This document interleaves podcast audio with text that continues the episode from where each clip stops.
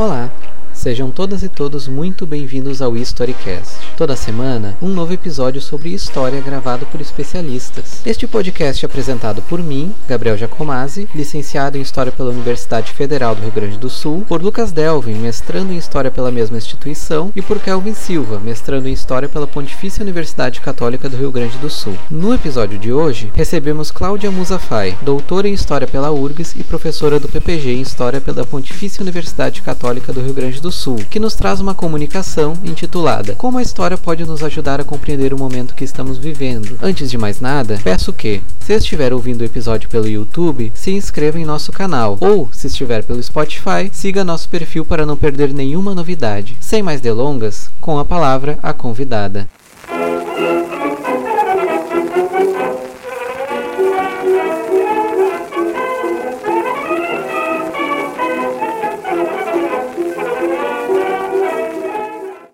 Dia a todos, boa noite ou boa tarde. Nunca sei que horas vocês vão me ouvir, mas eu acho importante né, me apresentar primeiro. Meu nome é Cláudia Faia, eu sou professora de História do programa de pós-graduação de História da PUC. Eu sou professora de História Contemporânea e as disciplinas que eu leciono são o estágio em História Oral, né? Eu faço parte de um grupo que criou lá o Laboratório de História Oral na PUC e hoje em dia eu estou coordenando esse laboratório. Eu também faço a, a História da Aviação para o curso de Ciências Aeronáuticas, né, do, do aula de História de Aviação para os pilotos. E no curso de Gastronomia, né, eu comecei o ano passado a falar sobre Antropologia e História da Alimentação. Então, é uma área nova para mim que eu estou começando essa, esses estudos. É, eu sou uma pessoa muito curiosa, eu gosto de coisas novas, eu gosto de coisas diferentes. Então, eu estou sempre procurando né, novos interesses e, e também entender o mundo que a gente vive. Então, é, é hoje eu estou aqui para falar para vocês sobre as epidemias e pandemias na história. Então, a ideia é falar assim, ó, é, a partir dessa, dessa questão dos do vírus, né, do coronavírus, Covid-19, é pensar que quando acontece na história uma pandemia, a gente tem a tendência, né, de olhar para o passado e se perguntar de que forma a história pode nos ajudar a compreender a pandemia atual, né? Então, será que a história pode nos ajudar a entender essa pandemia que está ocorrendo nesse momento? Eu penso que sim. Eu penso que sempre o olhar do historiador ele é um olhar que envolve, né, muito muitos aspectos e isso sempre ajuda a gente a entender um momento, um momento de crise, é um momento em que a gente passa por muitas incertezas e que um olhar multidisciplinar, na verdade, né, se a gente pensar através de vários olhares, vários cientistas e várias áreas, pode sim agregar. E a história, né, na realidade, ela é tão grande, né, ela é, é tão ampla e ela pode sim é, nos, nos ajudar. Eu acho, né, que a, a questão de se a gente pensar que a história sempre foi marcada por doenças, que várias, que, que as, os seres humanos já passaram por vários momentos, né, e a gente tem esses registros registros, a gente tem esses relatos, estudos desde as primeiras migrações humanas, né, a questão dos microorganismos, as descobertas desses microorganismos, porque durante muito tempo a gente não sabia o que, que causava, porque até ter o, o microscópio a gente não enxergava esses microorganismos, embora houvesse a desconfiança que existiam, mas a gente não tinha provas disso. Então, hoje eu acho que nós estamos numa situação um pouco mais confortável, embora a gente não saiba muito também sobre esse vírus, mas a gente tem a, condição, né, vamos dizer assim, de poder estudá-lo. A gente pode é, recorrer aí aos cientistas, aos médicos e pode compreender os seus, os seus efeitos e pode procurar remédios e provavelmente vamos encontrar uma vacina que vá, vamos dizer assim, nos prevenir para futuras infecções é, do mesmo vírus. Então isso é muito interessante porque se a gente for pegar lá os relatos mais antigos, né, ao longo da história, a peste antoniana, a, os relatos das pestes atenienses, ou mesmo, né, a peste negra do período medieval, a gente verifica que as pessoas não sabiam nem como elas se contaminavam. A doença era devastadora, ela ia contaminando todo mundo. Muito pouco se sabia a respeito dessa questão da contaminação pelo ar, né, que se dá quando a gente tosse ou quando a gente espirra, e isso acaba uh, infectando outras pessoas, parece que é uma mão invisível, né? Uma coisa uh, que não está se vendo. Ou mesmo a questão da pulga, que, que era um hospedeiro e habitava o rato, e aí a pulga passava para os seres humanos. Então, são uma série de, de fatores, vamos dizer assim, que demonstram né, que como a humanidade já passou por momentos muito críticos, né, e esses momentos passaram. Isso, de certa maneira, para o historiador, dá uma, um alento. Né? A gente sabe, ah, isso vai passar, isso vai acontecer dessa maneira, isso, isso tem um período. Né? E mesmo essa questão dos medicamentos e das vacinas, a gente já viu doenças, por exemplo, né, o sarampo, ou a tuberculose, outras doenças que têm recursos, né, que, te, que a gente tem como evitar, que a gente tem a própria poliomielite, né, que tem uma doença, que tem uma, uma vacina, que é uma gotinha que as pessoas tomam e elas ficam imunizadas para não pegar a doença. Então isso é muito interessante do ponto de vista da história e dá essa forma, vamos dizer assim, de conhecer. A gente tem muitos historiadores que trabalham com a história da saúde e eu particularmente vou citar uma aqui que eu gosto muito, que é a Nikellen, a Nikellen Witter. Ela é da Universidade de Santa Maria e ela fez um trabalho muito interessante a partir da doença do cólera e ela chegou a conclusões muito bacanas também. Então eu acho que ouvir os historiadores, ouvir as pessoas que ou ler os trabalhos também, as, os livros, as dissertações, as teses, a, nos ajuda muito. Então tem algumas questões, né, que eu gostaria de falar que eu acho que são bem elucidativas, né, para a gente poder entender esse momento que a gente está vivendo a ideia de que uma epidemia, e isso é uma ideia até de um outro historiador, do William McNeill, traz uma ruptura epidemiológica, né? Ele fala isso que eu acho bem interessante. Uma epidemia é, ou uma pandemia, ela tem um quê de revolucionário. Ela vai trocar a nossa vida, ela vai mudar a nossa vida. Ela tem essa característica.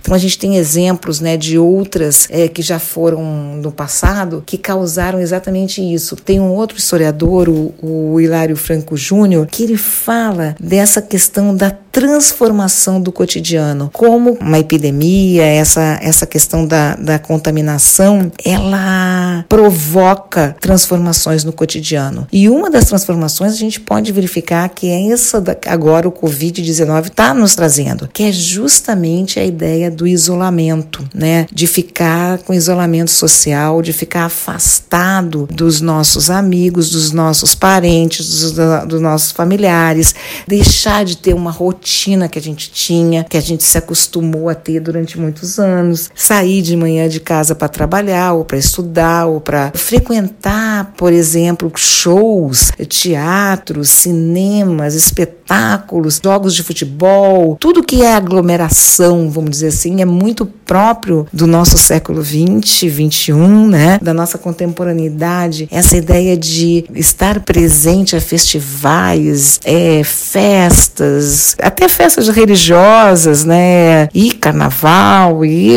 e tantas outras, né? Eu me lembro, por exemplo, eu sou do Rio, o Ano Novo, né? O Ano Novo no Rio, Réveillon, é uma festa fantástica. As pessoas vão para praia e vão para Copacabana, o bairro fecha e tudo fica bonito, vão ver os fogos, aquela coisa toda. Eu fico pensando como é que vai ser, né? Será que vai ter o Réveillon de Copacabana de novo? Ou vai ter esse tipo de aglomeração que faz parte da nossa, da nossa vida, né? Isso, isso aí vai mudar? Como é que vai ser o próximo carnaval? Tudo isso são questões que a gente ainda não tem respostas, mas que a gente vê que vão, de certa maneira, mudar, ou pelo menos se alterar no próximo próximos meses, né, nos próximos um, dois anos, né, até que a gente tenha já um, um remédio, uma vacina, alguma coisa que possa, talvez ela venha antes também, né, tomara, a gente espera que sim, mas isso é uma das coisas que a gente percebe que já mudou e vai alterar de uma maneira muito grande a nossa sociabilidade. Essa ideia do isolamento, da quarentena, dos cumprimentos, né, das aglomerações, isso é uma das questões, né, que a gente pode colocar como uma ruptura, provavelmente vai alterar alguma coisa. Eu acho que já está alterando e vai alterar também são as formas de trabalho, as formas de trabalho que a gente tem, né? E a gente conseguiu nesse, nesses poucos dias que já está durando o isolamento resolver muitos problemas à distância. Então a gente vai verificar que talvez não seja necessário mais tanto deslocamento, tanta gente indo para casa, voltando para casa, gastando combustível. Muitos trabalhos podem ser feitos à distância com boa qualidade. É, eu estou dando minhas aulas à distância, acho que não é igual ao presencial, não, não, não é exatamente igual, mas pode substituir um percentual, pelo menos, ou vir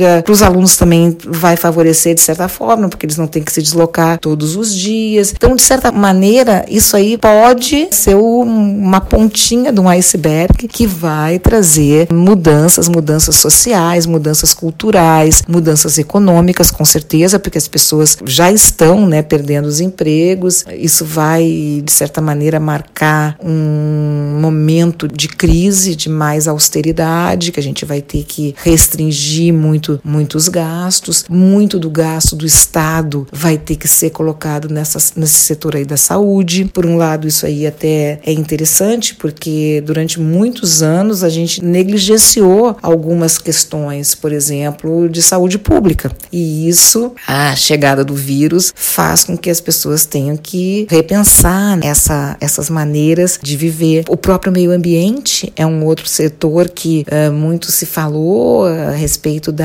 aquecimento global, a respeito das queimadas, a respeito dos oceanos que estão ficando sujos e tal, mas pouco efetivamente tem se feito para mudar esse cenário. E uma das coisas que a gente percebe é que quando tem um vírus e o vírus é um microorganismo, ele justamente da onde ele veio, né? Como ele veio, de que forma ele chegou. Então a gente vê que é uma questão da natureza e isso tem que ser encarado, tem que ser estudado, tem que ser mais aprofundado, sem cair, né, naquela questão que é muito devastadora, que é a ideia de arrumar um culpado, um bode expiatório, alguém. Eu tenho muito medo disso. Isso aí é uma outra questão que a gente pode tratar, que é justamente essa ideia da que uma pandemia se originada na China, por exemplo, a culpa é dos chineses. Então isso aí colocar a culpa em alguém, no caso da peste negra, por exemplo, colocaram culpa nos judeus. Sempre tem um, um alguém, vamos dizer assim, que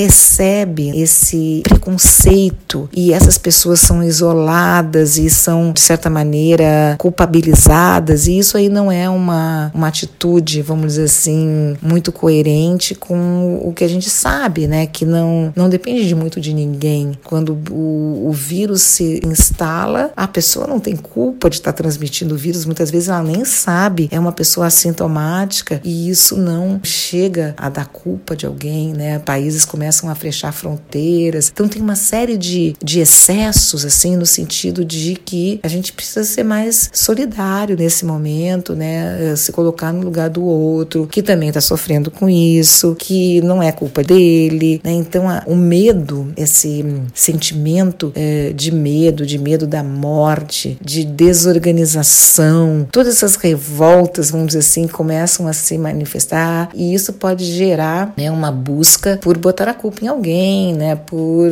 se tornar mais violento. E isso a gente já viu em outros momentos da história, né? Por isso que eu tô falando, porque uma das coisas que aparece também que é bem importante a gente aprofundar é que numa epidemia aparece claramente essa questão latente que nós temos na nossa sociedade, nós no Brasil, mas na verdade no mundo inteiro isso ocorre, é a ideia da desigualdade. A gente vê que existe muita desigualdade entre os seres humanos. E isso na epidemia aparece muito, porque queira ou a gente não queira pensar, né, muitos autores até dizem que a, o vírus, ele é democrático, né, ele atinge todo mundo, ricos, pobres, políticos, professores, médicos, né, ele, ele atinge todos, mas tem uma, algumas diferenças. Uma das primeiras diferenças que a gente vai falar, e isso já tinha lá na antiguidade, na, na Idade Média também, é o fato do corpo bem alimentado. Aquele corpo que é melhor nutrido, ele tem mais condições de resistir às infecções e, e as doenças. A outra é justamente o contato com médicos, hospitais e pessoas que podem ajudar. O fato cultural também, né? Entender a doença, saber o que está acontecendo, que maneiras eu tenho de evitar, tudo mais. E aqueles mais básicos mesmo, né? Ter água encanada em casa, ter é, métodos de higiene, conhecer como fazer isso, como limpar as mãos de maneira eficiente. Então, tem muitas variáveis aqui que a gente vê que causam diferenças né, no, nos resultados. Então, esses períodos de surtos, é, a própria cólera, né, quando foi estudada, era chamada de doença dos pobres. Por quê? Porque ela pegava mais essa população em função da falta de saneamento, da falta de higiene, da falta de água potável, de todas essas, essas questões né, que é, acabavam gerando a epidemia. Então, nesse momento, eu acho importante a gente elencar alguns fatores, e aqui eu até vou citar a Nikellen, porque ela fez um vídeo, e vocês podem ver o vídeo dela, tá no YouTube. Ela fala sobre uma coisa que eu achei muito interessante, que são justamente os tipos de doenças, né? Esses tipos de doença, os tipos de contágio da doença, então isso vai variando. AIDS, por exemplo, tinha um tipo de contágio que acabou criando uma questão meio mítica de que só pegava em gays. Ela foi até chamada de peste gay, né? Mas na realidade depois se viu que não, né? Ela, ela era transmitida pelas relações sexuais e também pela transfusão de sangue, né? Pelo compartilhamento de, de seringas, né? Tinha outras formas de pegar uh, o vírus. Porém, o, durante os primeiros tempos, aquilo ficou muito marcado, como se fosse um castigo, como se fosse uma culpa que aquelas pessoas tinham e elas foram muito segregadas na década de 80 por causa dessa doença. Outra questão que a gente pode pensar é justamente na, na aparência física, né? Tem doenças que se mostram e tem outras que são mais invisíveis. Essas doenças que se mostram, por exemplo, a varíola, que deixa aquelas bolhas, ou a própria peste negra, que fazia com que as pessoas ficassem escuras, né? Ficassem também com caroços que, que eram muito visíveis, e outras como as gripes em geral, né? Que são doenças menos aparentes, né? Ou, ou não com uma visão tão, uma visualidade tão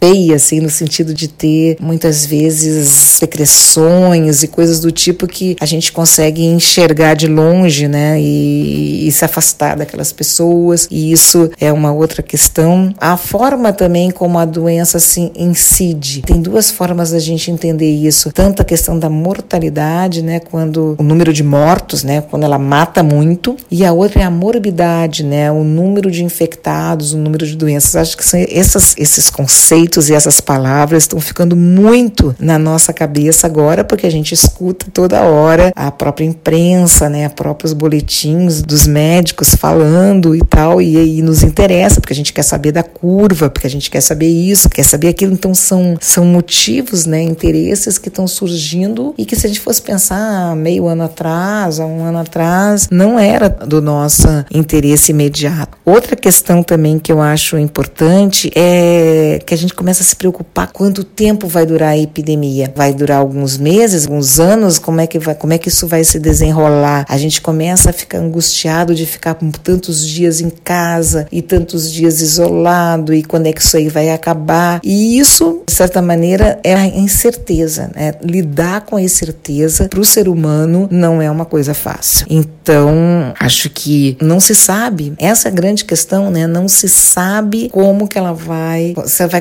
contagiar novamente, se vão descobrir um remédio ou uma vacina num tempo muito rápido, como é que isso aí vai ser distribuído, vai ser para todos, vai ser em, nos países que fizerem a descoberta. Tem uma questão aqui de geopolítica também que está entrando muito nessa, nessa questão do Covid-19, que é justamente isso: quem é que fabrica máscara, quem é que fabrica respiradores, quem é que fabrica testes, quem é que, quem é que domina essa ciência, quem é que vai dominar daqui para frente. Então são todas incertezas ainda, né? Perguntas perguntas que a gente não tem ainda como responder e isso causa angústia na realidade, porque o ser humano é acostumado a pensar e ter, vamos dizer assim, no seu pensamento, na sua mente, soluções para tudo. Eu escutei uma frase que eu gostei demais, né? A gente chegou no momento onde a gente pensou que tinha respostas para tudo, a gente estava tão desenvolvido na ciência, a gente tinha soluções para praticamente tudo, a gente está muito bem na tecnologia, a gente tem aparelhos fantásticos para nos ajudar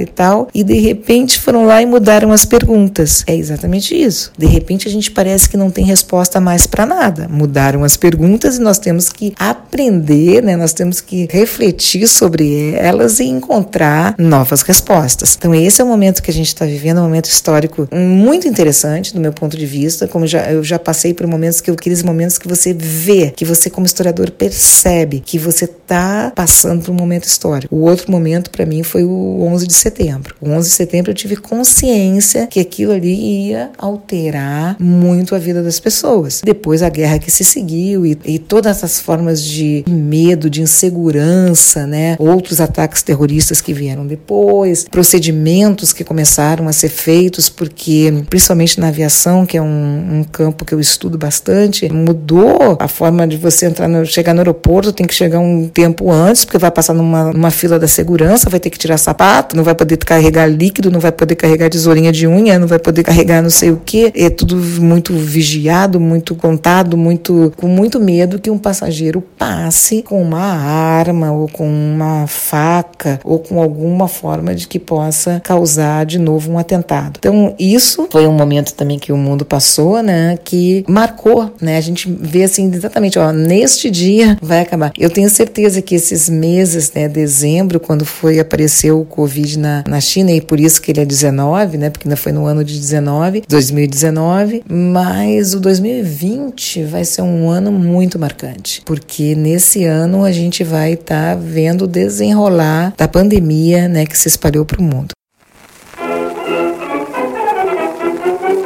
Queria agora, pra, só para encerrar, né, falar um pouquinho. Acho para mim até uma curiosidade, porque eu tive a oportunidade, né, no ano de 2017, de orientar um aluno que inclusive foi meu aluno nas ciências aeronáuticas, e ele fez o doutorado comigo lá na história. E justamente é o, é trabalho dele, a tese, é sobre a aviação como um vetor de disseminação de enfermidades, as doenças que vêm voando. Então a gente pensou junto muitas coisas, né? Nos, nós nos inspiramos, na verdade, assim, na, na, numa conversa que eu tive até com um historiador que lá da Fiocruz, o Jaime Betimol. Ele veio para uma banca lá na PUC e ele conversando sobre aviação, aquela coisa toda, que é a minha paixão, né? E o Jaime falou para mim: pá, tu já pensou em pesquisar sobre os aviões que vieram para o Nordeste e eles vinham fazendo a linha na África ao Nordeste do Brasil? E tem, né, pesquisas lá na Fiocruz que mostram que esses aviões trouxeram o mosquito da febre amarela da Ásia, né? Muitas vezes eles vieram voando nos aviões ou dentro dos tanques de, de água água, de combustível é, que os aviões traziam e que acabaram trazendo a doença para a região lá do Natal, Recife, né, que as cidades onde os aviões passavam. Eu achei aquilo super interessante, comentei com o Helms e o Helms falou assim: pá, mas isso aí continua acontecendo tal. E aí ele resolveu fazer um projeto de doutorado e foi muito interessante o trabalho dele tá online aí, publicado na página da, da PUC, né, da biblioteca da PUC e também na CAPES. E ele estudou, né, justamente alguns fenômenos que nos chamaram muito atenção. Por exemplo, desde a década de 70, com a introdução dos aviões grandes, né, widebody, que são os jumbos, a gente tem um número crescente de passageiros, né? Em 1970 eram cerca de 74 milhões de, de passageiros ano que cruzavam as fronteiras internacionais. Aí esse número vai crescendo, crescendo, chega no ano de 2011, eles já eram 1,1 bilhão de passageiros internacionais e isso passou para 1 bilhão e 400 em 2016 e vem crescendo, né? E o número para 2020 era esperado que não vai ser, né? Porque agora a aviação vai ter um tá parada, mas na realidade em 2018 já bateu os 4 milhões de passageiros que voaram no ano de 18. Então, a, os viajantes, né, vamos dizer assim, eles são vetores na realidade, né?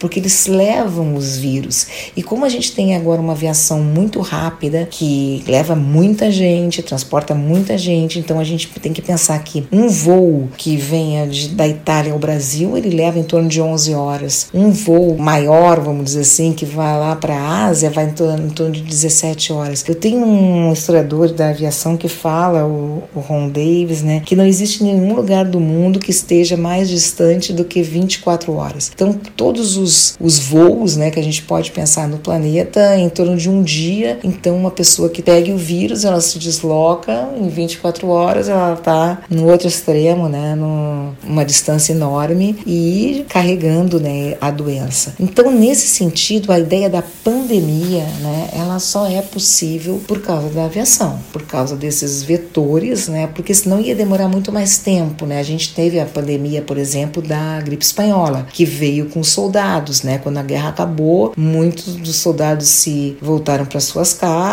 e tal e foram levando a, a gripe. Muitos, muitos via, viajaram de navios, demoraram duas, três semanas para chegar nas suas, nas, nas, suas casas, né? Então foi uma, uma, uma forma mais lenta. O Covid-19 ele começou em dezembro na China. No mês de janeiro a gente já tem manifestações da doença nos Estados Unidos, a gente já tem alguma coisa lá na Itália e aí no mês de fevereiro se espalhou para muitas outras regiões da Europa e no mês de março chegou aqui no Brasil, né? Então a gente tem essa essa velocidade né, que é própria uh, do transporte aéreo que faz com que as pessoas se desloquem com muito mais rapidez. Mas não, não, não foi isso só que ele, que, ele, que ele estudou, né? Ele também estudou essa forma de grandes, vamos dizer assim, eventos, né? Como a gente pode ver uma epidemia se espalhando quando a gente tem concentração de gente, que foi o caso, por exemplo, da Zika, que veio junto com a Copa do Mundo, né? com as partidas de futebol futebol e tal, e, e isso proporcionou né, pessoas do mundo inteiro se reunirem num só local, um estádio de futebol, aquela coisa toda, e, e também essa ideia de que o mosquito que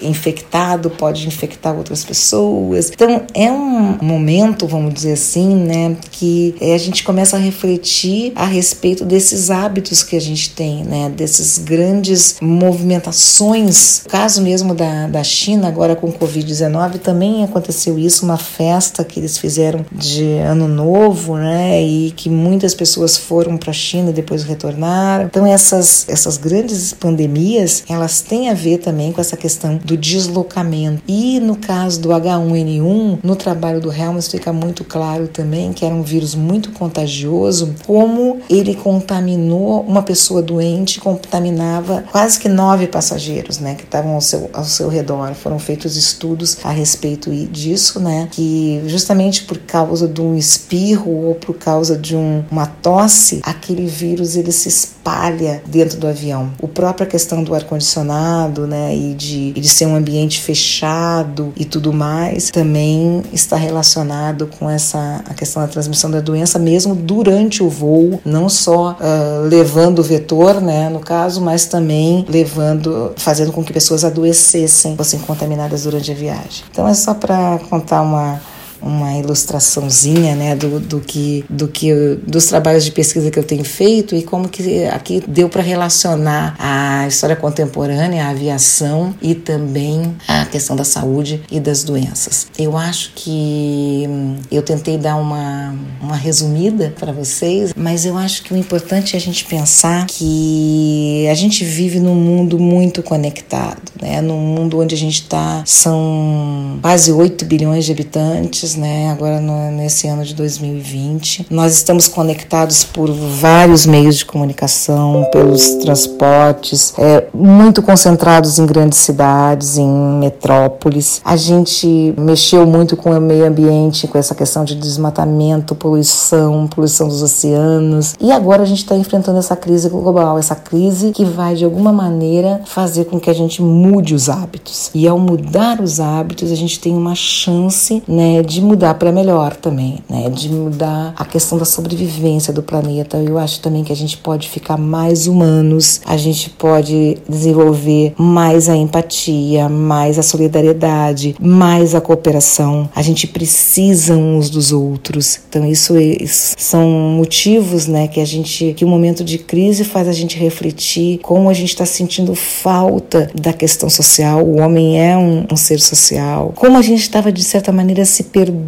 no nosso individualismo, na questão do nosso consumismo também, é, de, de pensar muito de uma forma muito egoísta. Então isso também é um momento de se refletir, no momento em que a gente está vendo que existe o medo da morte, a questão da finitude, a gente não é tudo. Então é, é, começam a, a, a, vir reflexões, né, que são o que, que é realmente importante, o que, que é realmente fundamental para minha vida. Outra questão, né, que eu acho que a ciência estava muito desacreditada, nós mesmos pesquisadores, de certa maneira, estávamos pouco perdendo essa, essa credibilidade, né? Havia uma certa, às vezes, acreditar numa coisa que a gente mais imediata ou mesmo uma fake news era mais fácil do que ir atrás de um, de um compêndio ou de uma tese ou de, uma, de um produto é, feito pelos meus pares aí no caso, né? Pelos, pelos pesquisadores. Isso parece que vai mudar, principalmente a gente está acreditando muito no, nos estatísticos, nos médicos, nos biólogos, no, nas pessoas que podem desenvolver medicamentos, vacinas, protocolos, tudo que é científico parece que de certa maneira está nos dando mais força para tentar resolver essa, essa questão, resolver com uma metodologia científica e é por isso que eu acho que a história pode ajudar, porque eu acho que a história também como ciência ela nos ajuda a conhecer coisas que já passaram. Não digo que ela consiga prever futuro, até porque a gente tem uma questão muito de conjuntura, mas essa cabeça do historiador, a cabeça de olhar mil coisas ao mesmo tempo, pode nos ajudar a bolar estratégias para um mundo melhor. Então eu acho que é isso que eu gostaria de deixar, né, com uma mensagem também para a gente pensar, em pensar em estratégias mais humanas, né, essa questão mais humanística no sentido de que não podemos viver só, né, não podemos ser sozinhos. A gente precisa um do outro, a gente precisa estar tá junto, a gente precisa pensar junto. Vários cérebros juntos vão conseguir levar a gente para um mundo melhor. Um abraço para todos e vamos torcer para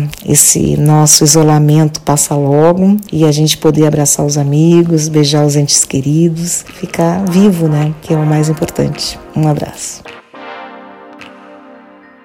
Este foi o quarto episódio do Storycast. Se você gostou, compartilhe e siga nosso canal no YouTube e nosso perfil no Spotify. Se tiver alguma dúvida sobre o tema desse episódio, nos envie e ficaremos felizes em responder. Na próxima sexta-feira, o tema do episódio será a origem do feriado de 1 de maio. Muito obrigado por ouvir o Storycast.